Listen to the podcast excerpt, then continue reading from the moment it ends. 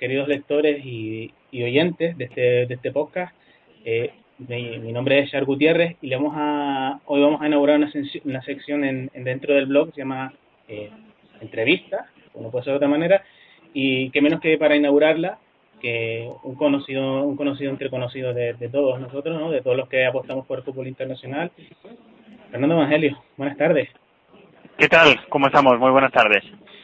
Pues con mucha gana, con mucho mono de fútbol, ya que esta, este fin de, selecciones la verdad es que nos ha dejado un poquito, no nos, no nos ha dejado sin fútbol, pero uno sí quiere más los clubes, ¿no? Un poco, un poco más, eh, da más emoción, ¿no? Al menos lo veo desde el punto de vista así.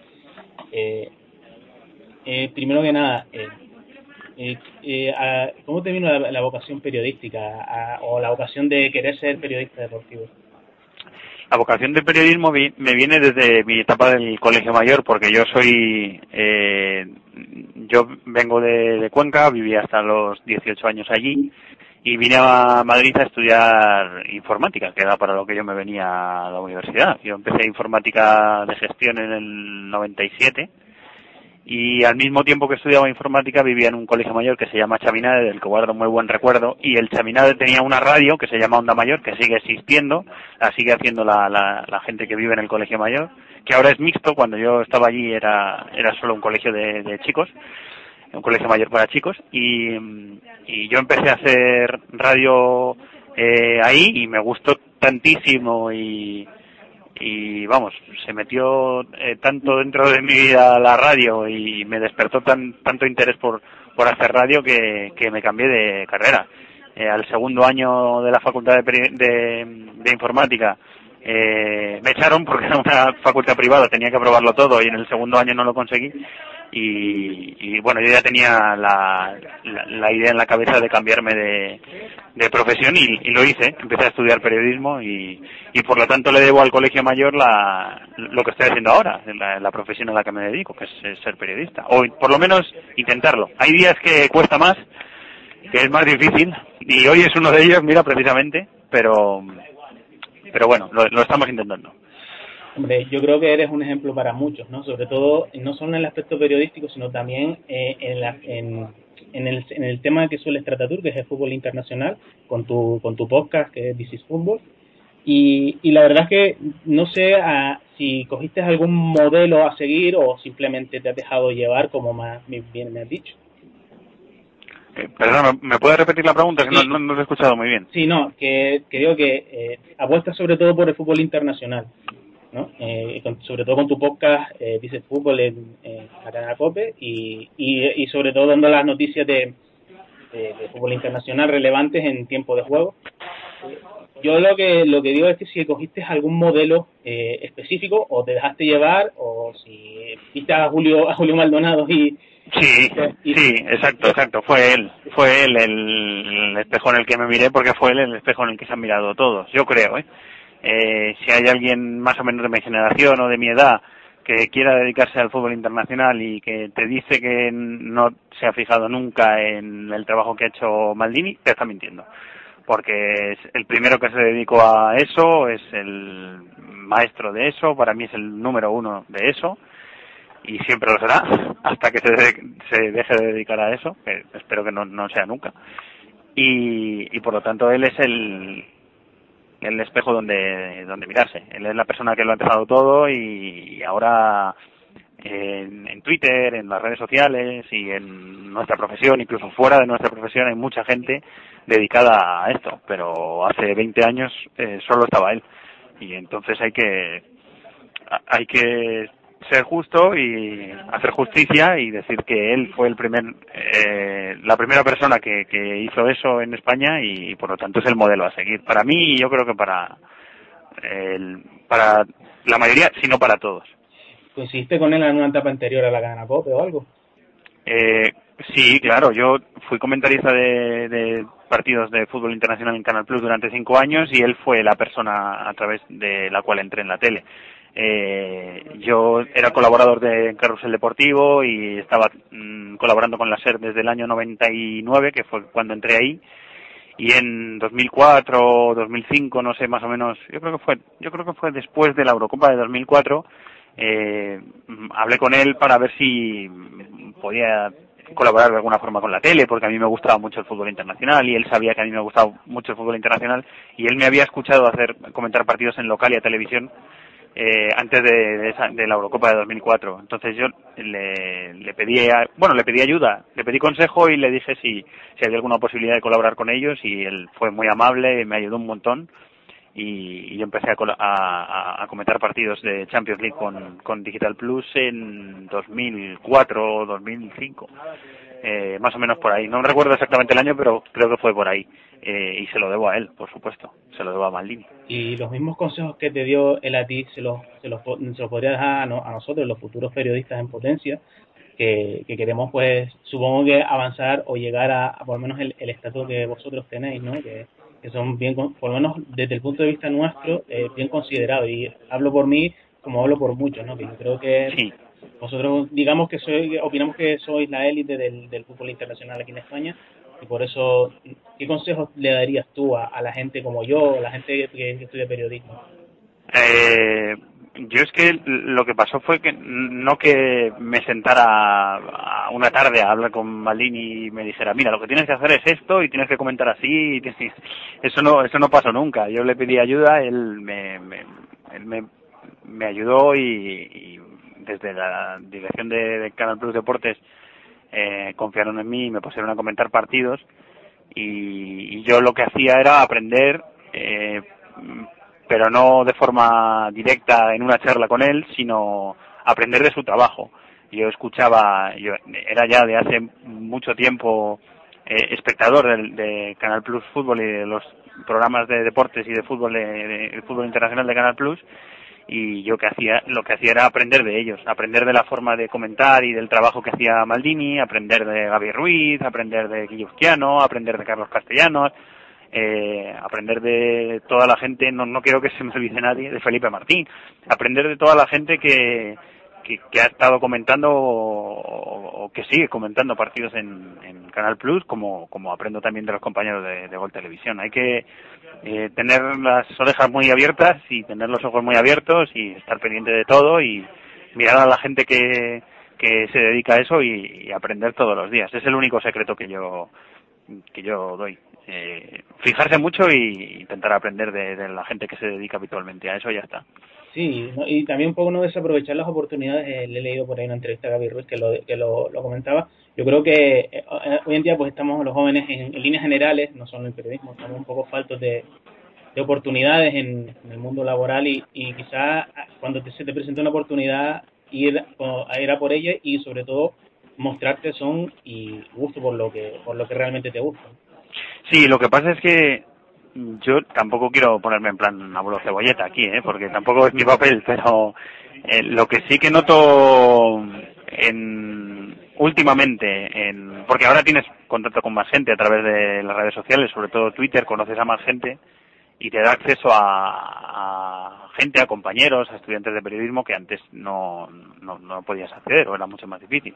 Y lo que yo sí noto últimamente o sí me da la sensación es que hay eh, algunos compañeros que han empezado hace poco en esto y tienen muchísima prisa por, por llegar a donde quieren llegar. Y lo que quieren es dedicarse a siempre a hacer fútbol internacional y, y quieren coger el camino más corto para llegar ahí. Y yo eh, creo que las cosas eh, no son tan fáciles, que todos hemos, eh, todo lo que nos ha gustado el fútbol internacional y nos hemos dedicado en algún momento de nuestra carrera profesional o nos seguimos dedicando al fútbol internacional, hemos tenido que hacer muchas otras cosas. Eh, hay gente que tiene más suerte y llega antes, hay gente que tiene menos suerte y llega después, hay gente que tiene eh, suerte nula y no llega y, hay de todo, pero pero yo lo que sí que también eh, pondría de manifiesto o diría es que eh, este camino es mm, en algunos casos muy lento y hay que tener mucha paciencia y hay que eh, trabajar, trabajar, trabajar, perseverar en el empeño, intentar aprender de los que saben, como he dicho antes, o de la gente que se dedica a eso profesionalmente y, y no pensar que uno tiene la verdad universal ni pensar que el camino más corto para llegar a un sitio que piensa uno es el correcto, sino eh, que esto es muy largo y hay que tener mucha mucha paciencia. Eh, medios de difusión nacional eh, que contengan información de fútbol internacional hay pocos y la facultad de periodismo tiene muchos estudiantes y hay mucha gente que sale licenciada de las facultades de periodismo, pero eh, lo primero es que no hay trabajo para todos y lo segundo es que hay que tener muchísima paciencia. Y es verdad que ahora la profesión no está en su mejor momento, está en una situación muy mala, eso hay que reconocerlo, aunque yo he tenido muchísima suerte y, y, doy gracias todos los días por ello, pero pero la profesión no está en el mejor momento, eso es, eso es verdad. Pero aparte de eso, aunque la, aunque la situación del periodismo en estos momentos fuera mejor, lo que yo creo que hay que hacer es tener paciencia tener paciencia y seguir en el empeño, intentarlo, intentarlo, intentarlo y, y tener un poquito la suerte de que algún día llegue. Bueno, más que consejo de abuelo cebolleta son más, más, más que acertados, ¿no? Y yo creo que hoy en día pues tiene... Me enrolla un poco, ¿eh? Lo siento, pero, pero creo que puede ser útil. No, no, sí, es verdad, es verdad que lo que estás comentando, yo creo que yo creo que hoy tenía un poquito de los pies en el suelo, ¿no? En ese aspecto y, y hay que pensar un poco dos veces lo que se dice, lo que se piensa y, y tal vez... Eh, un, poco de estos de estos cosas que nos ha dado pues yo creo que nos serviría nos servirá mucho. Yo personalmente soy de los que cree que como tú no que todo lleva su proceso pero si estás en lo que te gusta tarde o temprano te llegará tu oportunidad no y, y, y aunque a veces te sientas un poco minuvalorado a lo mejor o, o, digamos digamos mal no que no, no te sientas realizado pues en algún momento si tú sigues con ese empeño con ese tesón y con con esas ganas, yo creo que al final siempre te llega una oportunidad y cuando la y cuando llega, pues la aprovechas. No, no es tan fácil, ¿eh? Las cosas ahora mismo no están, no están tampoco como para que eh, el único medio para llegar al fin sea el trabajo y el esfuerzo. Hay que tener un punto de suerte. Eso, o dos, o tres, o varios puntos de suerte. Yo, eso lo, yo, yo eso lo reconozco. ¿eh? Eh, yo lo que digo es que hay que tener paciencia también. Que, que veo a mi alrededor eh, gente que mmm, quiere llegar muy pronto a la meta y esto no es tan fácil. Eh, hay que hacer muchas cosas y hay que aprender de muchos sitios y cuantas más cosas hagas y en ámbitos distintos eh, mejor. Yo ahora eh, me dedico a la información de fútbol internacional en la cadena COPE, pero no es lo único que hago en COPE. En tiempo de juego tengo otros cometidos, ¿no? Y, durante la semana hago otras cosas y eh, hay que echar una mano en los programas, que cuesta mucho hacerlos y hay que eh, pedirle ayuda a un, a un, compañero si la necesitas y hay, hay, que hay que hacer de todo y yo he estado en Aquí en COPE he estado en la SER, he estado en Canal Plus, he estado en Localia, he estado en muchos sitios y he hecho muchas cosas.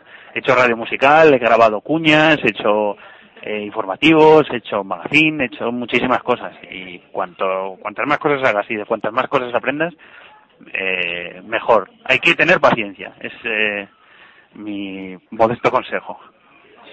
Modesto que por mi parte yo, yo lo voy a aceptar. Bueno, pues si te parece cambiamos un poco de tercio y vamos a, a hablar un poco de la actualidad, ¿no? De, de, de esta repesca que, que, ayer pues fue un poquito frenética, ¿no? Bueno, está más que sentenciado algunos partidos, pero eh, ¿qué impresión te dio, qué impresiones generales te dan las selecciones clasificadas eh, y sobre todo ¿qué, qué enfrentamientos te gustaría ver dentro de dentro del sorteo, dentro del bombo en, en un grupo, ¿no? Que ya va a ser una, una Eurocopa de 16, que creo que es el último año, si no me equivoco, va a ser 16 y va a ser bastante complicado, ¿no? Eh, ¿Qué enfrentamientos te gustaría ver y sobre todo qué impresiones te llevas de a los equipos clasificados ayer a última hora? La impresión que me deja eh, cómo están configurando o cómo, quedan configurados los, los bombos después de la repesca y antes del sorteo que es el 2 de diciembre en Kiev es que eh, a UEFA no le importa por no decir que UEFA preferiría que, que hubiera un, gru un grupo fuerte en la próxima Eurocopa, de los cuatro grupos que uno fuera fuerte. Eh, me puedo equivocar, por supuesto, porque esto que estoy diciendo está basada simplemente en, conjeturas y en, en pálpitos, o sea, en, en una impresión que me da a mí, que por supuesto me puedo equivocar, pero a mí la impresión que me da, insisto, es que UEFA quiere que haya un grupo fuerte en la Eurocopa. Eh, y, y, por lo tanto va a haber un grupo en el que la clasificación, las dos plazas de clasificación para cuartos de final estén más caras que en otros grupos. Hay que esperar al sorteo para hacer una valoración, pero yo la impresión previa que tengo es esa, que, eh, que en UEFA no, no verían muy mal que hubiera un grupo eh, de los cuatro que fuera muy fuerte con cuatro selecciones potentes. Y bueno, además de, se habla que mucho que España es, favorita, ¿no? Y aunque está pasando un poquito un bache de juego ahora mismo, yo creo que es más bien cuestión de motivación. Eh, ¿A quién ves más de las, de las teóricas favoritas, que son las siempre favoritas, Alemania, Italia, Francia, Holanda, a quién ves más fuerte y a quién, a quién ves más débil y, y, quién está pasando más por una etapa de transición? Yo, eh, bueno, la, la decepción antes del torneo para mí es Serbia, que tiene probablemente una de las mejores defensas, si no la mejor defensa del continente a nivel de selección y se ha quedado fuera. Eh, Serbia no está pasando por un, por un buen momento y ha cambiado varias veces de, entrenador en los últimos en los, en los últimos meses y, y, por lo tanto es una selección que sí que podría decirse que está en transición. Es de las que están, de las que se han quedado fuera, eh, que insisto, para mí la decepción es Serbia antes de llegar al torneo. Eh, para el torneo, eh, para mí España y Alemania son principales favoritas y yo situaría a España por delante de Alemania eh, mm, por dos motivos. Eh, primero por porque es la que ostenta el título, porque es la que fue campeona hace cuatro años con un modelo que sigue conservando a pesar de que después de los últimos amistosos haya críticas. Bueno, para mí los amistosos sirven para lo que sirven, para sacar ciertas conclusiones y ya está. Y, el segundo motivo por el que creo que España está un paso por delante de Alemania es porque creo que, que, tiene mm, más capacidad para eh, poner en práctica el modelo que quiere que quiere hacer de juego. Alemania, el modelo de Alemania, el modelo de juego de Alemania, justo antes de, de la Eurocopa cambió, de la última Eurocopa cambió y es un modelo muy parecido al de España, pero para, para practicar ese tipo de, de, juego o ese tipo de, fútbol, para imponer ese tipo de fútbol, yo creo que todavía tiene un poco más de calidad España que, Alemania.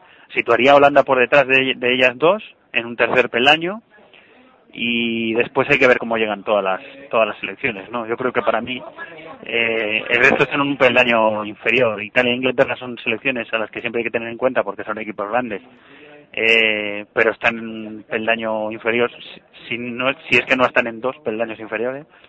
Y, y Portugal también, aunque hiciera un buen partido con, con Bosnia el de vuelta de la, de la repesca, para mí es un equipo que tiene eh, déficit en muchos aspectos de, su juego y de su, eh, y de su plantilla. Entonces, eh, creo que más o menos el panorama sería ese. ¿Y qué opinas también de selecciones que también se han quedado fuera, como por ejemplo Bélgica, Suiza, Bosnia, Montenegro? ¿Crees que a un medio corto medio plazo eh, estas selecciones podrán llegar a clasificarse para el Mundial y evolucionar? Sobre todo hablo por, por Bélgica, que yo creo que tiene una generación de futbolistas de, talento increíble. Eh, no sé qué les Sí, yo pensaba que su momento era ahora, que, que su momento era en esta Eurocopa, ¿no? Es igual que es incomprensible que una defensa como la de Serbia eh, sea capaz de caer en un grupo en el que está Estonia. Para mí le hizo muchísimo, por cierto, le hizo muchísimo daño a Serbia el famoso partido de, de, de Marasi, en Génova, que perdió en los despachos por tercero después de la que montaron sus, sus ultras y el famoso Iván el Terrible que salió esposado del, del estadio. Ah, eh, que, lo, que, lo engancharon de un autobús, que cuando ya se iba a volver para Serbia. A mí me parece que la selección de Serbia eso le hizo mucho daño. Eh, y en Bélgica es que ha habido eh, cosas que mm, pasan dentro de la dinámica de un grupo que desde fuera son difíciles de entender o, se entienden peor porque simplemente porque no estamos ahí dentro. Eh, y yo creo que el momento de ese equipo era ahora y, incomprensiblemente ese equipo no, no también no tenía un grupo nada fácil, ¿eh? Hay que decir que Bélgica no tenía un grupo nada fácil y, al final Turquía no se ha acabado metiendo, pero pero no, era fácil la papeleta antes de la fase de clasificación para Bélgica, pero a mí me ha decepcionado ese equipo y, también y, tampoco encuentro una explicación muy muy lógica. Bueno, pues como, sabe, como sabrá, eh, Twitter es, es, una fuente importante no solo de no solo de información, sino también de, de preguntas, ¿no? De gente ávida de, de querer preguntar. Y bueno, eh, empezamos sobre unas preguntas, preguntas generales. Eh, me dice un tuitero llamado Alex de Llano, eh, que ¿cuál es tu favorito para el, Golden Boy y por qué? ¿Cuál es mi favorito para el Golden Boy y por qué? que esas cosas de mejor jugador y mejor promesa y a mí no, no me vas a perdonar, pero es que no, no, no me gustan mucho. Te puedo dar cinco o diez nombres, los que sean, de futbolistas eh, sub-20, sub-21, sub-23, sub-18, da igual, de futbolistas que están destacando en Europa, que están haciendo buenas campañas en sus equipos y que están saltando a la selección absoluta o que ya están consolidados en su selección absoluta y que parecen buenos futbolistas y luego a lo mejor eh, se quedan en el camino y, no son tan buenos como, como parecían. Yo prefiero no que prefiero no mojarme mucho en ese en ese sentido. A mí las las porras, las apuestas de eh, qué equipo va a ganar tal competición o quién va a ser la mejor promesa de tal torneo, mm, mm, me vas a perdonar, pero no, no, me, no, me gustan mucho, porque es que hay tantas cosas que influyen en, en el desarrollo de una competición o en el desarrollo de un equipo o en, o en el desarrollo de la evolución de una persona que tiene 18 años y que está empezando a ser profesional del fútbol. Hay tantas cosas que pueden influir que prefiero no, no, no mojarme. ¿eh? Me, vas, me, vas, a perdonar, pero prefiero no mojarme mucho en eso. No, no, no hace falta que perdone, es una opinión y yo, en parte la comparto. Eh, que otro tuitero, bueno, este no es tuitero, este es un bloguero más bien, un, compañero se llama Guillem, eh, nos pregunta si, si crees que Eden Hazard acertaría yendo a un equipo uh, más grande como como un Arsenal, Madrid y Barça. Yo creo que es un poco la misma temática de la pregunta anterior, no sé si lo ves igual eh, que, si, que si él aceptaría ir a un equipo más grande. que si aceptaría o que si o debería madurar más como futbolista. En ah, que si acertaría, perdón, no, no, he entendido bien la pregunta. Que aceptaría seguro porque ya lo ha pedido él. Y que acertaría, yo creo que también, sí, sí, ese chico está para jugar en... A mí me da la impresión de que está para, para jugar en, en un equipo de, de Champions me remito a la respuesta anterior. Eh, a lo mejor llega un equipo grande y no cuaja. Es que es muy difícil de, a veces eh, en esta profesión jugamos a divinos, me incluyo, ¿eh? eh y, yo, lo sigo haciendo. Eh, después del sorteo de la, de la Champions de la primera fase, dije lo que yo pensaba que iban a pasar en cada grupo. Y luego se cumple en un porcentaje que puede ser bajo, medio o medio alto. Es que eh, jugar a divino es muy difícil. Bueno, es que, que, sí, que, sí, creo que está para, para jugar un grande. Ahora mismo sí, yo lo creo. Pero ya veremos lo que pasa. En cuanto a eso, estás a todo al nivel, al nivel de, de Pablo González, ¿no? Que parece que un vaticinio justamente lo contrario, ¿no? Eso es un don que todavía no he conseguido igualar, pero a veces me pasa también, ¿eh? A veces, a veces lo consigo también, sí. nos pasa un poco a todos, ¿no? Eh, bueno, ¿cómo ves la próxima edición del Mundial de Club? Nos pregunta Juanma Humilde Aficionado, que no sé si lo entrevistaste alguna vez. Somos Juanma Pérez Izquierdo, eh, del blog Humilde Aficionado. Es compañero mío en, en otro en otro blog afín y me pregunta eso, que cómo ves la próxima edición del Mundial de Clubes. Muy bonita. Eh, consiguió el Mazembe del Congo el año pasado algo que yo creo que le hace muy bien al fútbol, que es abrir eh, un poco ese mm, binomio de poder que había en, la Copa Intercontinental, que antes solo la disputaban el campeón de Europa y el campeón de América, luego la competición se abrió y yo creo que fue muy bueno que, que el Mazembe el año pasado jugara la final porque eso abre la posibilidad a, a, otros equipos de, de, crecer y de intentar igualarse a, a, un fútbol que esté mucho más desarrollado que el suyo o a equipos que tengan mucho más poder económico que el suyo, ¿no? Para mí eso fue muy bueno y por lo tanto esta edición se presenta muy bonita. Eh, he visto mucho más a algunos de los participantes, todavía no las he visto, tengo que tengo que ver todavía eh, al Esperance de Túnez antes de que llegue el torneo y, alguna cosita he visto en Monterrey, pero no, no, he visto mucho tampoco. Entonces, a los equipos que más he visto es al Barça y al Santos. Entonces, eh, puedo decir desde mm, esa parcela pequeña de conocimiento que tengo que el Barça y el Santos son favoritos para, para llegar a la final. Pero no, no sería honesto del todo, porque es que no he visto al resto lo suficiente como para eh, opinar si, si pueden ponerse a la altura de los demás o no.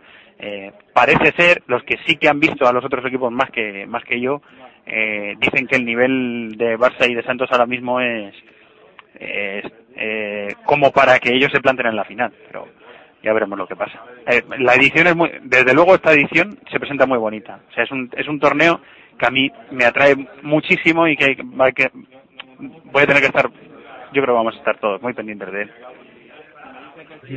Bueno, eh, otro compañero, para terminar con este, este eh, cerrar un poco el tema de las preguntas así genéricas y ahí centrarnos en, en varias ligas, eh, con el fácil acceso a las parabólicas hoy en día, eh, ¿consideras prioritario especializarse en alguna liga para hacer, ofrecer algo distinto al resto y potenciar las posibilidades de éxito de triunfo? Yo creo que es algo que, que nos comentaste antes, ¿no? Pero, pero bueno, un poco un poco más centrado en, eh, en, la, en la liga determinada.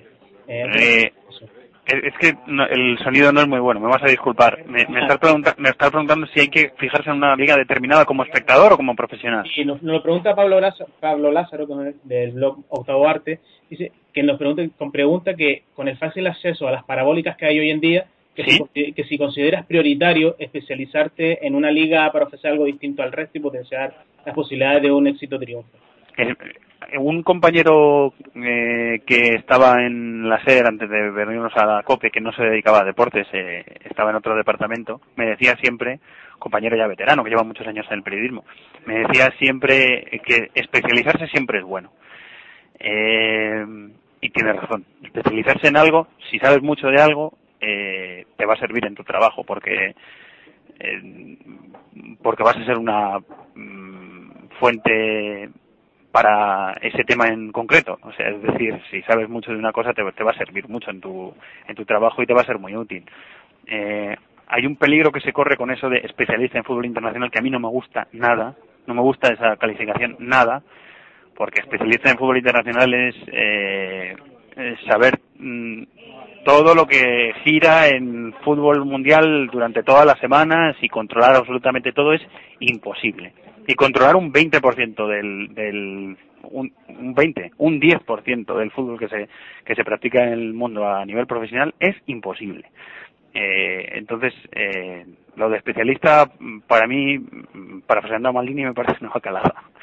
Eh, dicho lo cual, especializarse siempre es bueno. Y si quieres fijarte en una competición en concreto que no esté muy, muy vigilada y, y quieres eh, tirarte por ahí, pues es, es un buen, ese, ese puede ser un buen consejo, sí. Hay gente que no se dedica profesionalmente al periodismo, eh, que está bien relacionado en, en redes sociales, que se dedican a fijarse en concreto en ligas determinadas y, y son gente a la que se acude de vez en cuando porque es que controlan mucho y te pueden ser útiles. Con lo cual, sí, me parece un buen consejo ese. Sí. Bueno, cambiamos un poco de tercio, vamos un poco ahora a verla, a comentar sobre la Premier. Eh, una Premier que este año pues está un poco liderada por Manchester United y Manchester City, ¿no? Eh, hablando del City precisamente, ¿ves por fin que este año sea su año? Pues siempre digo lo mismo. A mí mm, me da la impresión de que depende de la actitud de su entrenador. Que la Community Shield, que es mm, de forma oficiosa la Supercopa de Inglaterra, eh, demostró ser, demostró no, no tener todavía la atención como para la, intención o la, el atrevimiento como para ganar un, un título grande.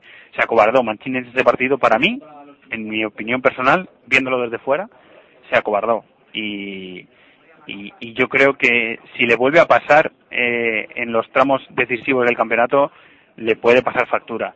Eh, le he visto cosas de Mancini también últimamente que, que, no me han gustado y otras que sí. Por ejemplo, la actitud del equipo en, en, en el campo del Bayern, aunque el equipo perdiera en partido de Champions, a mí me gustó mucho, porque me dio la sensación de que el City se iba por el partido y, y que tenía la intención de ganar allí, tenía la intención real de irse por el partido y de ganar allí. A mí eso me gustó muchísimo y me sorprendió, de Mancini me sorprendió. Pero hay otras cosas, otros cambios y otras decisiones que ha tomado en momentos puntuales que no, que no me han gustado. Entonces yo creo que hay que esperar al momento decisivo de la temporada, cuando los, eh, la lucha por los títulos entra en la recta final, abril, en marzo, abril, mayo, eh, sobre todo marzo y abril, y ver ahí qué actitud tiene el, tiene el equipo. Para mí esa es la clave. Y, y también la forma de, compaginar eh, su pelea en Europa, que es algo nuevo para, para ese equipo, eh, y su pelea en la, en la liga, que yo creo que es algo prioritario para ellos, según veo desde fuera. Después está, tenemos al Newcastle que está aguantando bastante bien una, mm, una filosofía, digamos, eh, no muy diferente a la del año pasado, pero sí con unos, digamos, por lo menos refuerzos acertados, especialmente yo veo el de, el de Caballé. Y el de Demba eh, ¿tú, lo, ¿Tú crees que aguantará realmente arriba en la Premier o va a estar rondando esa zona media alta como suele este equipos como el Aston Villa, el Everton y etcétera? No, yo el Aston Villa y el Everton lo sacaría de la, de la lucha por, por meterse en Champions porque está carísima y el Newcastle hay que darle un voto de confianza, hay que esperar. Eh, hay, hay un eh, periodo para mí crucial en la Premier que suele tener incidencia en lo que pasa en la recta final, que es eh, eh ese maratón navideño que hacen siempre, que, que tanto nos gusta aquí en, eh, en el continente, ¿no? Esos tres o cuatro partidos que se juegan en Navidad. Yo creo que hay que esperar primero a eso y luego veremos. Está aguantando muy bien el Newcastle, pero hay que esperar hasta el, hasta el final y es que la lucha por la Champions está muy cara en la Premier. Hay equipos muy fuertes y con mucho mayor presupuesto que ellos. Bueno, eh, me pregunta aquí Javier Martínez, colaborador de Antena3.com, el blog Corner Inglés, eh, me dice que si, eh, viendo un poco el papel de los recién ascendidos en la Premier, se encuentra con el Norwich City, dando la sorpresa en la clasificación, así como un Queen's Ranger bien reforzado y un Swansea que sacó la última jornada un empate, un empate en Anfield. hablando del Norwich, Pilkington, ¿qué, qué te parece Pilkington? Eh, ¿Crees que es el principal jugador estrella de los Canaries? Tampoco he visto muchos partidos del Norwich este año. Eh, es, un equipo que llega desde, desde abajo, los equipos de, de Premier, que son recién ascendidos, eh, a veces parece que no, no tienen término medio o, o, hacen una campaña en la que están eh, muy hundidos desde el principio y les cuesta muchísimo el adaptarse a la nueva competición o, o están como un tiro, empiezan como un tiro al principio y están eh, eh, aguantando muy bien el tirón de la de, la élite. Eh, y, y, el caso de los canarios, del, del Norwich, es, eh, es, es, es, ese, ¿no? esa es la, la dinámica que parece que es en la que están entrando después de después de ascender a la Premier hacer una buena campaña haciendo eh, por momentos buen fútbol eh, y bueno si es el mejor jugador eh, eh ahí me, me, ha pillado un poco eh tampoco no tampoco voy a ser honesto puedo eh, hacer ese mm, truco muy extendido en la profesión de decir eh, de, decir con rodeos algo que no sé, eh, pero prefiero ser honesto y decir, bueno, pues no sé si ese es el mejor jugador de ese equipo. Eh, tampoco me he fijado mucho de forma personal en los futbolistas del Norwich. Le he visto jugar varios partidos, pero eh, pero ahora mismo no, no, no te podría destacar si ese es el mejor jugador de ese equipo, ¿no? Yo es que personalmente he visto al, al, más, al que más he visto es al Swansea, ¿no? Que le han televisado más partidos, ¿no? Y por eso he tenido más oportunidad de verlo y me, me, todavía me falta que un, un delantero para que remate tantas ocasiones que tiene. Por ejemplo, el partido que, que vimos en, en, en contra el Liverpool, yo creo que con un delantero, digamos, rematador y, digamos, de término medio, ¿no? Y yo creo que ese partido el Swansea lo gana porque eh, tiene futbolistas, en la, sobre todo en la línea de, de, tres cuartos, ¿no? Que, que eh, destacando especialmente a Scott Sinclair, ¿no? Que a mí es un jugador que me encanta, que es del Chelsea. Es del Chelsea, sí, a mí también me gusta. A mí también me gusta Sinclair, sí. Sí, pues yo no sé si tú también lo compartes opinión, que, que si, igual con un, con un refuerzo en un punto clave, igual eh, estamos hablando de un Swansea, que estaría más arriba, que ya está bastante arriba para, para lo que se le presupone. Sí, eh, es el denominador común de este equipo en, en esta Premier es que está jugando muy bien. Eh, yo creo que está siguiendo más o menos el, el modelo del eh, del Wigan en diferentes etapas. Eh, la de Paul el primero y en, y en la primera de, de Roberto Martínez después, de ser un equipo que intenta hacer un fútbol atractivo, un fútbol de toque, un fútbol de asociación, un fútbol de poco propicio para, para lo que están acostumbrados a ver en las islas, o por lo menos para lo que estaban acostumbrados a ver en las islas hace 10, 15 años. Eh, yo creo que el modelo que intentan seguir es ese, y, que les está saliendo bien. Eh, también la temporada es muy larga y hay que eh, también poner un poco el subrayador en que en la etapa de Roberto Martínez, en la primera etapa de Roberto Martínez en el Wigan, el equipo jugaba muy bien, eh, pero lo hacía a costa de tener una endeblez defensiva que le, que le, costó varias goleadas y, y que el equipo eh, estaba muy débil en ese aspecto. Eh, y, y yo creo que esa sería la circunstancia en la que se tendría que fijar el, el Swansea, que según estoy mirando ahora mismo lleva más goles encajados que, marcados, ¿no? Un poco la línea a seguir sería esa, intentar jugar bien, eh, seguir haciéndolo como hasta ahora. El modelo de juego para mí es acertado y a mí me gusta ver un equipo pequeño de la Premier jugar así, me gusta mucho, pero eh, pero a costa de que no le pase lo que le pasó al primer Wigan de, de Roberto, que es eh, ser demasiado débil en, en, defensa y que además eh, te cueste eh, goleadas que le pueden hacer daño, que pueden hacer eh, mella anímica en el equipo. Vale, cambiemos a, a, la Bundesliga si te parece. Eh, mm, me, yo me he preguntado sobre todo, ¿qué piensas sobre todo de lo visto hasta ahora eh, sobre el Mönchengladbach, el Hannover 96, el Borussia Dortmund el Schalke? ¿Crees que le podrán dar una cierta alternativa o cierto color a la Bundesliga al presunto dominio poderoso del Bayern? Eh, me vas a disculpar, ¿me puedes repetir la pregunta otra vez? Sí, que digo es que se, se, está volviendo a escuchar mal discúlpame ¿eh? nada no es culpa mía porque tener, por tener un, un, micro un micro que no dé la calidad suficiente no te preocupes vale eh, te pregunto te preguntaba que si eh, el Mönchengladbach el Borussia Mönchengladbach el Hannover 96 el Borussia Dortmund el Schalke eh, piensas que le podría dar un poquito de color al, a la Bundesliga al sub, con respecto al supuesto dominio eh, espectacular o apabullante de, del Bayern de Múnich yo veo difícil que, que, lleguen a ese nivel, al nivel del, del Bayern, cualquiera de esos equipos. Eh, incluso, bueno, hay que dar un voto de confianza al Borussia de Dortmund, pero y lo, lo mismo que te estaba diciendo que es eh, clave para saber lo que va a pasar después en la Premier, el periodo, navi eh, periodo navideño, en la Bundesliga es clave el parón navideño, el parón de, de invierno. Es, luego, eh, influye mucho en lo que en lo que en lo que pasa eh, después. Es como pasa como en la Champions es como es como una barrera que se pone a la competición que se parte en dos y lo que lo que ha pasado en en la primera parte del campeonato no tiene por qué afectar a lo que ha pasado en la segunda no es algo opuesto a lo que estábamos hablando en la en la Premier. Eh, entonces hay que esperar a ver cómo empiezan los equipos después de ese parón eh, invernal en febrero a ver cómo eh, cómo es el, el, la reentré, por decirlo de alguna forma, del Werder Bremen, del Mönchengladbach o del Schalke. Werder Bremen es un equipo con Tomás Schaff que si ha tenido algún sello de identidad en los últimos años es su irregularidad, creo que sigue siendo así. El Borussia, el Borussia Mönchengladbach me gusta mucho por Marco Reus, que me parece un grandísimo futbolista y una de las figuras de la, de la Bundesliga. Es un equipo que juega bien a ratos y, y que es bonito de ver también a ratos. Es, es un equipo atractivo para, para ver y, y, tiene mucho mérito lo que están haciendo. Y para mí, en la posición que está ocupando el Schalke ahora mismo en la tabla, eh, quinto, es algo engañosa.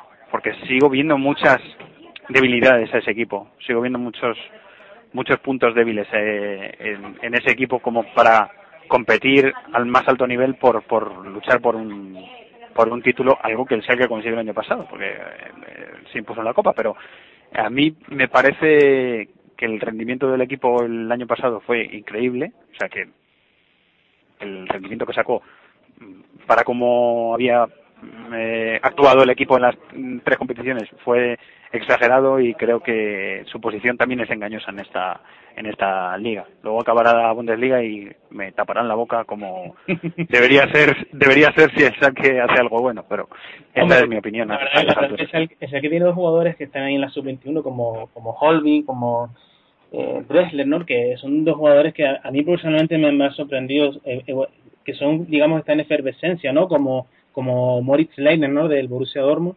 igual que tú has hablado de Marcos Roy, que bueno, ya es una realidad, ¿no? Igual que igual que Mario Götze, yo creo que ese problema de media punta que va a tener Lowe en la en la en la en la Mannschaft, ¿no? Va a ser un poco complicado de resolver, ¿no? Sobre todo cuando tienes establecido que Osil, Kroos y, y Müller son los, los titulares a mí me da la sensación de que a Holby le pasa lo que he visto en algunos eh, futbolistas alemanes de ese perfil, eh, como por ejemplo Sil o como por ejemplo Marco Marin, que fue el, como el sucesor de, de, de Sil en el Werder Bremen, ¿no? Eh, que su irregularidad. Me parece que a Holby le falta ser más trascendente para más regular en el en el juego para ser un futbolista eh, desequilibrante para, para su club y para su selección.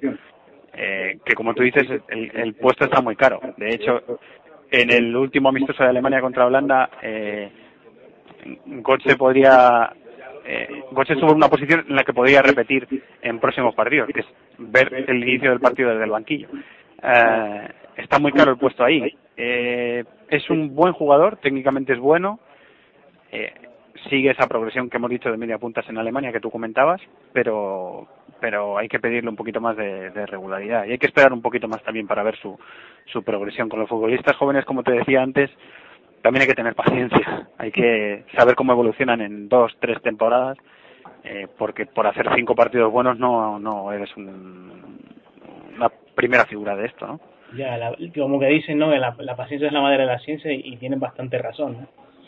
Yo la verdad que lo veo bastante acertado. Bueno, cambiamos un poquito, vamos a, otra liga. Eh, yo no sé si ves mucho, si, si, tienes mucho tiempo de ver la liga rusa, pero empezaron a disputar los, los de cara, de cara al título y, me gustaría saber a quién, a quién ves más favorito o quién ves más fuerte. Sabemos que el CSK tiene un auténtico equipazo, sobre todo de tres cuartos para adelante. Eh, el Rubin, que es un equipo, pues, digamos que bastante correoso, ¿no? Por decirlo así. Y, un Zenit más efectivo que vistoso también, ¿no? Y, y un poco eso. Y sobre todo también ver la, la evolución del Fútbol Club Cuban Krasnodar, que y su jugador Traoré, que me parece un, jugador sobresaliente, igual que igual que Dumbia. Sí. ¿Qué, impresión te da general los playoffs por el título? Este año la tengo un poquito más descuidada. De los partidos que he visto de, Liga Rusa este año, me ha dado la sensación de que Zenit y CSK son los equipos más, más fuertes. El CSK es un equipazo.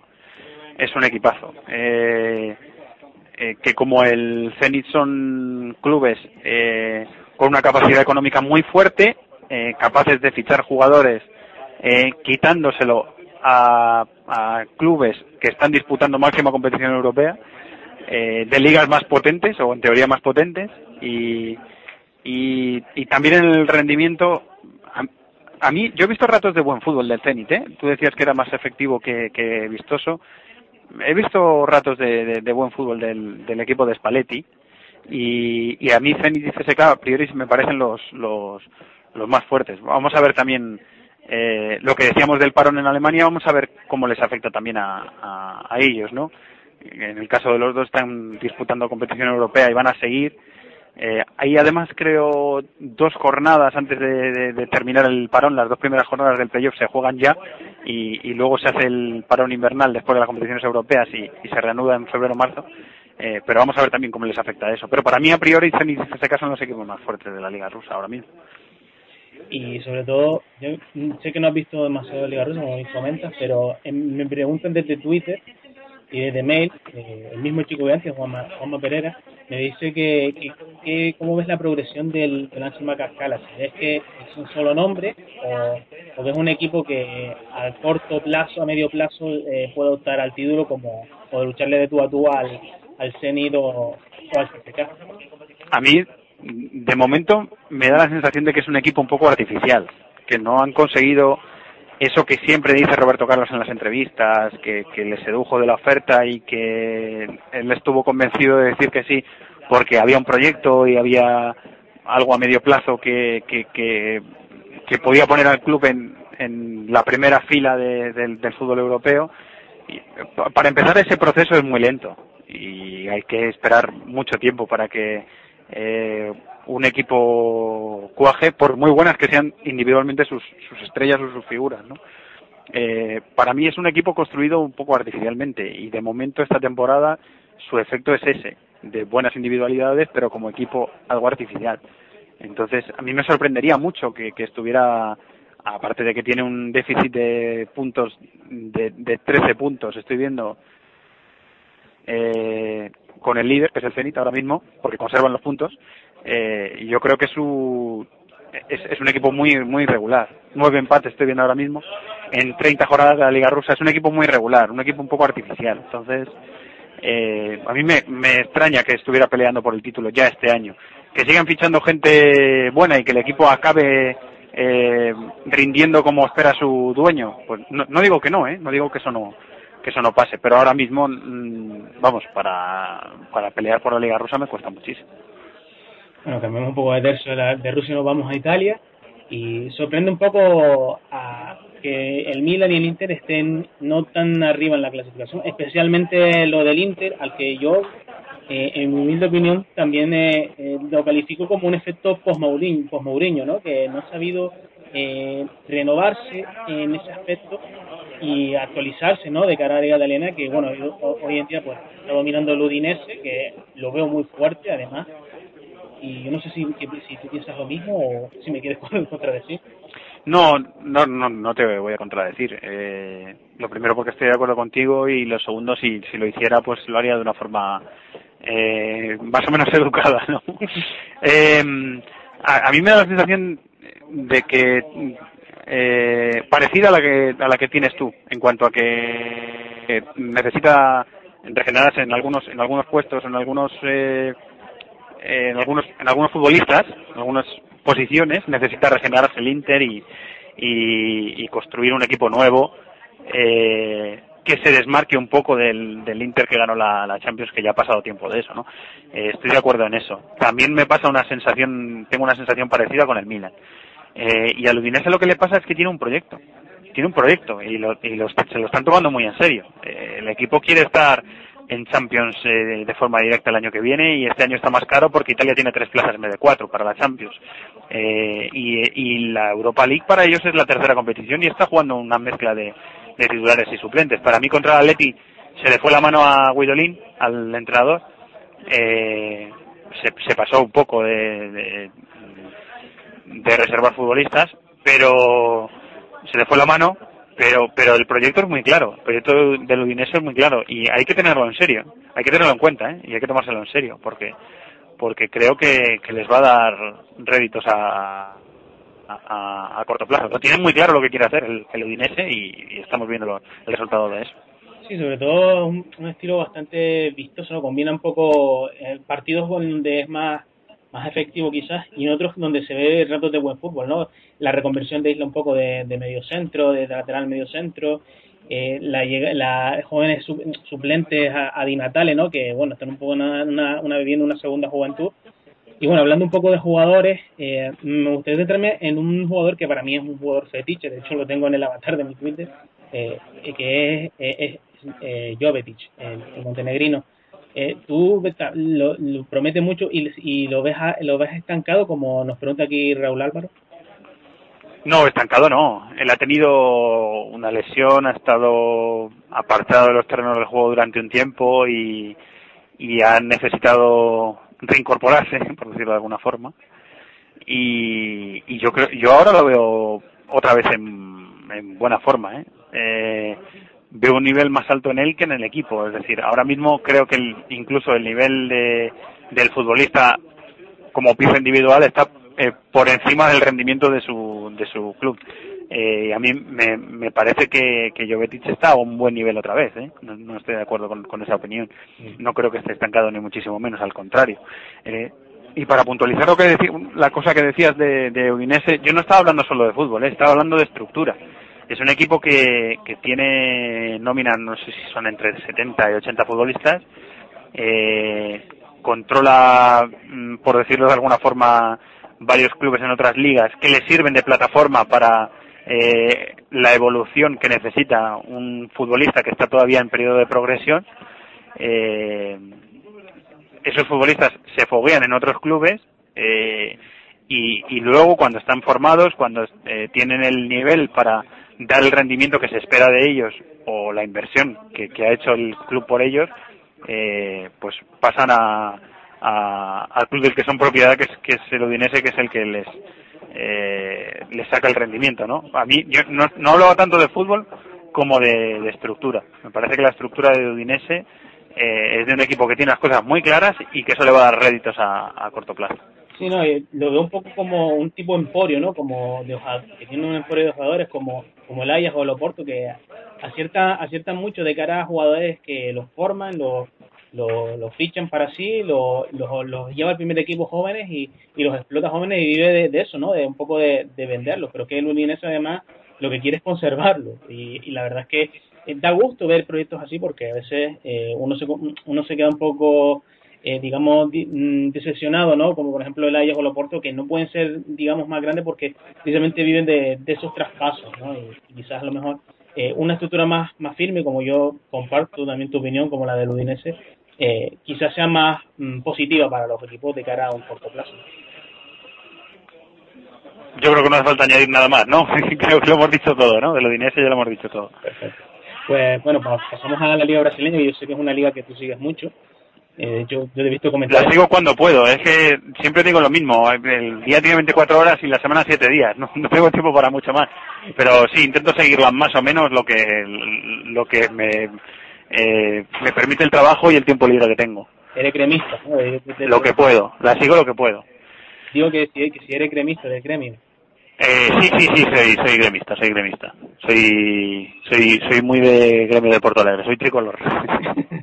¿Qué nos puedes contar un poco sobre ese equipo? O sea, la gente que a lo mejor no ve tanto fútbol brasileño, no ve mucho fútbol brasileño y, y quiere conocerlo, ¿no? Porque yo más o menos destacaría, destacaría sobre todo a, al Figueirense, ¿no? Que ha ascendido después de la marcha de Firmino, pues se ha, se ha, sentado ahí arriba, que la verdad para mí resulta un poco sorprendente y sorprende un poco ver a, a, equipos como el Cruzeiro tan abajo, ¿no? Y yo creo que me vez un poco del gremio porque yo el gremio particularmente no lo he seguido mucho, entonces me gustaría saber un poco eh, sobre ese equipo y, y, también algún jugador que tú destaques. Bueno, sobre eh, Cruzeiro, mm, yo creo que le ha pasado algo parecido a lo que le ocurrió a, a, a Santos, que han digerido muy mal eh, la forma de gestionar diversas competiciones. Eh, y que futbolistas como eh, el argentino Montillo, que hicieron buena eh, campaña en el, en el curso anterior, no han rendido al, al nivel o no han estado al nivel eh, de, la temporada mm, pasada.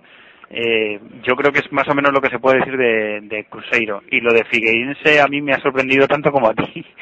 Eh, no no tiene la pinta de ser los equipos de, de Florianópolis los que dominan el fútbol brasileño, pero la verdad es que este este equipo con eh, futbolistas que mmm, a mí tampoco me sonaban mucho, con gente que tampoco es que sea eh, futbolistas que sean de primer nivel en el fútbol brasileño, ha conseguido tener un rendimiento eh, espectacular, ¿no? A mí me ha sorprendido igual que, que a ti eh, lo de lo de Figueirense.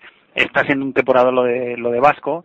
Eh, aparte de que me cae muy bien un niño pernambucano, eh, cuando descubrí eh, que ha vuelto al equipo cobrando el salario mínimo de un trabajador en Brasil, me, me no sé, me parece un detalle impropio de un, de un de muchos futbolistas profesionales y me, me, me simpatizo mucho con este equipo por ese motivo. Eh, me gusta mucho Dede, le he leído mucho sobre Dede a gente que sabe mucho más de fútbol brasileño eh, que yo en Twitter, que, se pueden seguir en redes sociales y que han visto más fútbol brasileño que yo y he hablado muy bien de él. Estoy empezando a verle y me gusta mucho eh, Dede, me parece un central eh, espectacular. Eh, y lo de Corinthians es eh, de una cuestión de rachas. Ha tenido malos momentos, ha tenido buenos momentos y ahora está ahí arriba también por déficit de, Fluminense, de Botafogo, de Flamengo, que no han sabido ser regulares en el, campeonato. Y bueno, eh, yo no sé, yo tengo una, una, pregun una pregunta, bueno, una impresión sobre todo, que quería compartir contigo. Eh, yo pienso que a veces, muchas veces, eh, idolatramos demasiado a, a los jóvenes brasileños, argentinos, americanos en general, que eh, lo vemos, muchos ven por YouTube y piensan que son buenos, y la, y la verdad es que eh, yo sí, siempre he pensado que necesitan, eh, fu, digamos que, eh, foguearse en una liga menor antes de meterse en un, en club grande y con presión eh, no sé si tú compartes esto. Eh, yo, por, por, ejemplo, siguiendo los casos de, de Romario, Ronaldo, que se fueron a una liga, digamos, menor como es la Eredivisie, eh, no sé si, o Ronaldinho al Paris Saint Germain, que no está al, la, el nivel de esa liga no está al nivel de la, de la más grande. Eh, yo no sé si tú compartes esta opinión o es que, o, o, o, o, no, o difiere, o difiere de, de lo que te estoy diciendo. No, yo creo eh, que a los futbolistas que están despuntando allí, que están dando un buen nivel, eh, incluso se habla de ellos para sostener la selección brasileña de 2014, les viene muy bien competir en, en Europa. Les vendría muy bien eh, competir en Europa y les perjudicaría. Para mí les perjudicaría quedarse en el campeonato brasileño por muy competitivo que se haya vuelto este, por muy bonito que sea la liga brasileña o, o por mucho dinero que haya ahora en, en Brasil y, por mucho que haya mejorado la situación del, campeonato y de los equipos. Y yo creo que les, les, beneficiaría mucho jugar en Europa, tanto a Neymar como a Ganso, eh, como a Lucas Moura. A mí mm, me, me da la impresión de que les, les beneficiaría mucho, mucho jugar en, en Europa. Eh, por su rendimiento personal, porque llegarían a otro estilo de fútbol y además eh, tendrían que adaptarse a plantillas en las que ellos no son los eh, las máximas figuras ni, ni, son las máximas estrellas, sino que tienen que compartir protagonismo con futbolistas de primer nivel eh, que tienen sueldos mm, similares o superiores a los suyos y creo que eso les vendría muy bien. En mi opinión, beneficiaría a, a los equipos y a las ligas donde llegaran y también les beneficiaría a ellos de forma personal dar el salto a Europa y jugar en una liga europea. Yo creo que acertarían si lo si lo hicieran, pero ya veremos a ver lo que pasa. Sí, bueno, yo, te lo decía un poco que se, se ha hablado mucho de que Neymar podía ir al Madrid, o Ganso al Milan. Lo digo sobre todo eh, de cara a las ligas grandes, que yo que yo personalmente pienso que primero deben pasar por, digamos, una liga que no tenga tanta presión mediática, por decirlo así, como por ejemplo puede ser eh, Holanda o puede ser Francia o puede ser Bélgica, que quizás eh, son especialistas, sobre todo me llama la atención lo de Holanda porque creo que creo que es el nivel ideal para que un futbolista brasileño generalmente de ataque eh, se forme, ¿no? Y siguen llegando, ¿eh? Siguen llegando muchísimos futbolistas brasileños, igual que siguen llegando muchísimos futbolistas africanos, muchos intermediarios, hay muchos agentes de futbolistas, hay muchos eh, contactos y relaciones profesionales entre entre clubes y, eso seguirá pasando, ¿eh? eso va a seguir pasando. Y futbolistas brasileños ahí, si te pones a mirar, en prácticamente todas las ligas del mundo y seguirá viendo, eso seguro, seguro que pasará, seguro que, que seguirá pasando gran exportador, ¿no? Brasil tanto como Argentina. Eh, aquí me pregunta gente de Sudamérica que también nos, sigue, o que por lo menos que ve mucho fútbol sudamericano, lo, sobre Chile, ¿no? Que ¿Crees que, si está afectando demasiado eh, a la selección chilena que Marcelo Bielsa la haya dejado? Aunque en realidad ya se mostró en la Copa América, ¿no? Pero, pero sí es verdad que lo está afectando. Esto me lo pregunta Manu Fernández. La sensación que daba en la Copa América era de continuidad de, de, ese, de, la idea de ese equipo y de que estaba evolucionando, no que estaba dando pasos atrás. Yo creo que eh, la, la caída o el deterioro ha llegado mm, después con esa falta de disciplina de los cinco, cinco o seis futbolistas que han sido eh, sancionados por, por, apartados por el entrenador y sancionados por la federación. Eh, luego baja el rendimiento deportivo del equipo, y yo creo que ha afectado todo un poco, pero, pero la sensación que a mí me daba en la Copa América no era de paso atrás, sino de, continuidad, y de que la idea de, de eh, Bielsa había calado y había una evolución ahí. Eh, bueno, las eliminatorias vuelven dentro de mucho tiempo, o sea que tienen, tienen tiempo para reajustarse. No sé si eh, cambiar a Borgi es la solución, pero eh, pero bueno, si el equipo está en una situación deteriorada, a lo mejor eh, le haría falta a ese grupo alguien que, que mm, sea de dentro del fútbol chileno, conozca eh, mejor el funcionamiento de esa federación y de ese fútbol y, pueda eh, enderezar un poco el rumbo de la nave, ¿no? no sé si es, en realidad no sé si es la solución y cambiar a Borgi o no, pero, pero las eliminatorias vuelven dentro de mucho tiempo y ese equipo tiene, tiene tiempo todavía para, para reorientarse porque la, la base ya la tiene trabajada, que fue lo que hizo Bielsa pregunta un, compañero, comparto con él mucho foro, ¿no? Se llama Kevin Damata, que es de, México, ¿no? Eh, vive en Costa Rica, si no me equivoco, y, me, pregunta, es muy fan de, es muy Ceneice, de Boca, me pregunta que si el regreso de, el regreso de, en el regreso de Boca a la Libertadores, eh, Falconi recuperará el prestigio en Sudamérica. Que si le ayudará a recuperar el prestigio en Sudamérica, le ayudará a, primero a que se a que se hable de Boca un poco más a nivel de internacional porque el escaparate de Europa es la Champions y el escaparate de Sudamérica es la Libertadores. Entonces eh, le, por supuesto que le ayudará claro que le ayudará. Eh, y, y además es que ese, ese, es el nivel de Boca ese es el sitio en el que Boca tiene que estar. Eh, como ese es el sitio en el que River tiene que estar. Lo de que River en segunda es para mí accidental y River volverá a luchar por las eh, cosas que tiene que luchar River y que le hemos visto luchar siempre, que es por los títulos. Entonces, eh, será cuestión de más tiempo porque ahora Boca va a ganar el campeonato Apertura en Argentina y River está peleando por subir y eso solo pasará a final de año. Eh, pero, o sea, la evolución va a ser más lenta en caso de River, pero los dos, ¿eh? Los dos eh, tienen que estar en el sitio en el que tienen que estar, que es el escaparate de la Copa Libertadores. Vale, eh, esta es una pregunta personal mía. Eh, ¿Con qué equipo simpatizas del área división? ¿Por qué crees que mucha gente desiste de ver esa liga? Veo, encuentro muchas críticas ¿no? en foros, en, redes sociales, eh, que no se ve la liga holandesa porque como tácticamente y defensivamente pues no es del, de un nivel alto, pues que no, no la ve. A mí personalmente, yo es que veo una, lo veo una liga súper entretenida, ¿no? Sí, a mí también. Yo estoy de acuerdo con eso. Y sobre, todo, sobre todo ofensiva, ¿no? Y vistosa en todos los aspectos. Yo no sé por qué la gente no, no lo entiende, ¿no? Y por eso te preguntaba que qué equipo, yo personalmente colaboro en, en Babel.com, eh, sobre todo a la hora de escribir eh, crónicas de, de, la Bundesliga y de la y de la liga holandesa. ¿Y, con qué equipo simpatizas más? Siempre me ha, me ha caído muy muy simpático el, el Groningen por el buen ojo que ha tenido con, con mucha gente que luego ha dado el salto a, a, equipos más, más grandes. Me parece un equipo muy que se le ocurra un montón eh, a la hora de fichar, de reclutar jugadores y de sacar eh, gente para, para equipos más grandes y de, en algunos casos, hacer eh, buenas temporadas, ¿no?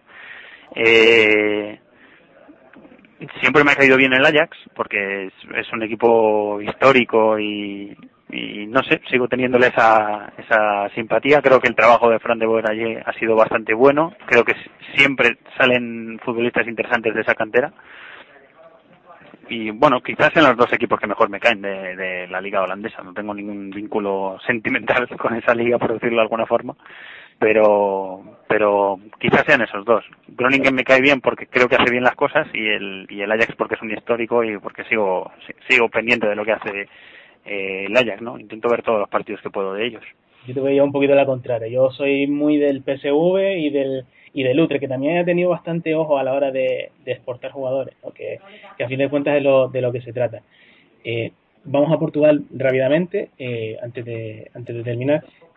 ¿Ves a la liga, ves a la liga Sagre más disputada este año con, tras la marcha de, de Villaboas y qué, en qué crees que se nota la baja de Villaboas y por último eh, qué piensas del, del Marítimo y del Ollarense, ¿no? que están eh, ahí arriba en la, en la liga Sagre?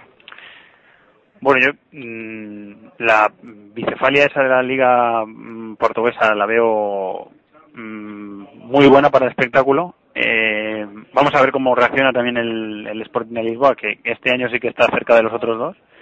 Eh, pero está está bonito el campeonato, ¿eh? está está está bastante vistoso. Es verdad que el Ollanense está haciendo eh, buena temporada, es verdad que el, la Académica está haciendo buena temporada, es verdad que el Gil Vicente está haciendo buena temporada también. Eh, pero pero bueno, yo mm, me fijo yo creo más en la lucha de poder, ¿no? En esa liga me, fijo más en si va a ser eh, capaz el, el Oporto de de mantener ese nivel de, de exigencia con los títulos, si Víctor Pereira va a aguantar hasta el final eh, y si el Oporto va, va a seguir dominando la liga portuguesa o si va, va a haber alternancia de, poder. Eh, me, llama mucho la atención en, eh, de, de, esa liga la, la, lucha por el título. Porto, Benfica y Sporting, a ver que está bonita este año. Sí, la verdad un poco con la llegada con la llegada de Domingos la verdad es que el, el Sporting Portugal y sobre todo también con, con varios refuerzos no tanto Shaq como Van, Van, que si lo digo bien. Y Capel lo está haciendo bien está haciendo buena temporada allí sí. En, contraposición un poco con, con Jeffrey no que no está dando bien con bola. Y que va a tener hasta problemas con Domingos yo creo que un poco la, el Sporting este año ha dado un, un salto de calidad importante. Falta ver si en el tramo definitivo quizás se se centre ¿no? en esa lucha de tres, porque yo veo al Sporting de Braga un poquito por detrás de ellos tres, y no sé si tú compartes esto, ¿no? Sí, vamos a, vamos a verlo. Al Braga puede ser que le haya afectado el cambio de, entrenador. Es un equipo que ha conseguido ser muy eh, compacto y difícil de, de, de, batir. O esa fue la idea que, que me implantó eh, allí Domingos Paciencia y es verdad que su rendimiento está siendo un poco peor este eh, este este año, pero pero bueno, ha conseguido eh, sacarle un rendimiento excelente a esa plantilla Domingo Paciencia y por lo tanto un quinto puesto para el Sporting de Braga a mí me parece bastante eh, digno ¿eh? Eh, o sea, tampoco me parece que esté siendo muy buena muy mala campaña del Sporting de Braga Vale, y ya está ya la última pregunta va a Yo creo que esta incluso esta te puede gustar, creo yo. Eh, ¿Crees que, visto el nivel del, del Apple en Champions y los refuerzos extranjeros llegados a Chipre, puede aparecer algún equipo más de esa, de esa liga por Europa? ¿O qué opinión te merece el Apple? Yo me acuerdo personalmente de la Nortosis, que también ha, sido, no, sobre todo en la Copa de la UEFA, si no me equivoco, apareció por Champions, pero sobre todo en la Copa de la UEFA, recuerdo verlo, recuerdo verlo mucho. Y ahora el, la, la efervescencia también del, del Apple Nicosia. Del Apple, y en los partidos que le he visto de Champions este año, me ha dado la sensación de que son un equipo tácticamente trabajado por Jovanovic. O sea, están, es un equipo que está trabajado. Eh, que, que, intenta jugar junto, que intenta, cuando salen, intenta salir todos al mismo tiempo, que intenta cerrar espacios, que es disciplinado en, en el balón parado, tanto atacando como, como defendiendo. Es un equipo que para mí está bien trabajado, pero aún así creo que su rendimiento está siendo. Eh, o sea, que están sacando Mm, un resultado excesivo o exagerado para los miembros que tiene. a mí me está sorprendiendo muchísimo lo que está haciendo el, el en la Champions, como supongo que, que, nos está sorprendiendo a, a todos. Charadamides es un futbolista que ya me gustaba en Grecia. Es un futbolista que tiene cosas. Eh, me gusta ese, ese, ese jugador de banda derecha, me, me, me llama la atención. Y, y apartándolo a él, yo creo que, y a los, y a los sudamericanos que están funcionando bien en el equipo, yo creo que el rendimiento es superior a lo que, a los miembros que tiene. O sea, creo que están sacando un rédito exagerado a, la calidad que tiene esa, esa plantilla. La verdad es que están haciendo una campaña eh, espectacular. Si, si puede extenderse ese ejemplo a, a, esos equipos, hay equipos en ligas menores de Europa que tienen entre ceja y ceja la Champions, que llevan cayendo eh, tres y cuatro años en, en previa de Champions y que siguen construyendo bloques para meterse en esa competición. Están obsesionados con esa competición. Entonces, si alguno más saldrá. Siempre salen equipos en la Champions. Siempre salen equipos que... El del año pasado del Copenhague, ¿no? Que que resultó, a mí me resultó sorprendente también porque... Nada que el, el club que le ganó a, a la Roma en el Olímpico y que hizo una buena primera fase de Champions hace, no sé si fue tres, cuatro temporadas, ¿Mm? siempre salen equipos, ¿eh? Siempre salen equipos y seguirán saliendo. Bueno, yo creo que ya por hoy por hoy es suficiente. Muchas gracias. no, la verdad, es que se está haciendo un poquito larga la entrevista, pero bueno, eh, larga, pero al mismo tiempo corta, ¿no? Porque la verdad que siempre es un placer poder hablar un poco de fútbol internacional con gente que, que, sobre todo, aunque no esté 24 horas, 7 días a la semana pegado, pero, pero que se suele habitualmente seguirlas y, yo mm, me siento un poco identificado con, contigo en muchas opiniones que, que has dado y que has dicho en esta en esta tarde de, de entrevista. Pues Fernando, muchas gracias por, por, la, por la entrevista, agradecértelo infinitamente y nada, eh, esperamos, no sé, espero que nos, sigamos por Twitter y sigamos conversando o opinando sobre, sobre esos temas de fútbol internacional. Muchas gracias a ti por, invitarme, ha sido un, placer. Eh, gracias por, la, por el rato de charla y, y pido mis disculpas a la gente que está escuchando y que esperaba que en algunas cosas yo pudiera tener un conocimiento mayor o responder de una forma más certera. Siento si si no he contestado como ellos esperaban, pero, pero siempre digo lo mismo. Eh, semanas tienen siete días y los días tienen 24 horas. Yo soy una persona sola, entonces eh, que no es imposible abarcarlo todo. tenemos el tiempo que tenemos el tiempo que tenemos y, y de verdad que es muy difícil. Pero os agradezco y además, el interés, la atención y sí, sí, dime, perdona. Sí, que decía que, que además consultas otras fuentes. Yo yo soy igual, o sea, yo, yo principalmente sigo Premier, Bundesliga y tal, sigo dos, tres ligas bien, y yo después un poco voy picoteando, como quien dice, ¿no? Yo creo, por eso te, digo, te decía que me sentí un poco identificado cuando decías eso, porque yo también soy igual, ¿no? Yo me centro en las ligas que más me gustan, en las que tengo que seguir y, y ya, y ya luego voy picoteando, voy viendo cosas y cosas y cosas. Y la verdad es que siempre apetece, pero ah, también tenemos que tener un poquito de tiempo para nosotros, ¿no? Y eso, eso es importante. No hay tiempo para todo, eso está clarísimo. Y, y, tienen que tener tiempo para hacer otra. Bueno, cada uno que haga lo que quiera con su tiempo, pero pero yo opino también que la vida son otras cosas y no todo es ver fútbol. O sea que yo abarco hasta donde puedo y lo voy a seguir haciendo. Así que os, agradezco el, interés y, agradezco el rato de charla. Eh, muchas gracias a ti también. Y bueno, ya aquí se acabado este ratito de entrevista y espero que disfrutéis a corto plazo y a largo plazo con, la entrevista porque no, no, no es muy fácil eh, conseguir una entrevista así. Fernando, muchas gracias nuevamente. Nada, gracias a ti. Un saludo, hasta luego. Un saludo, hasta luego.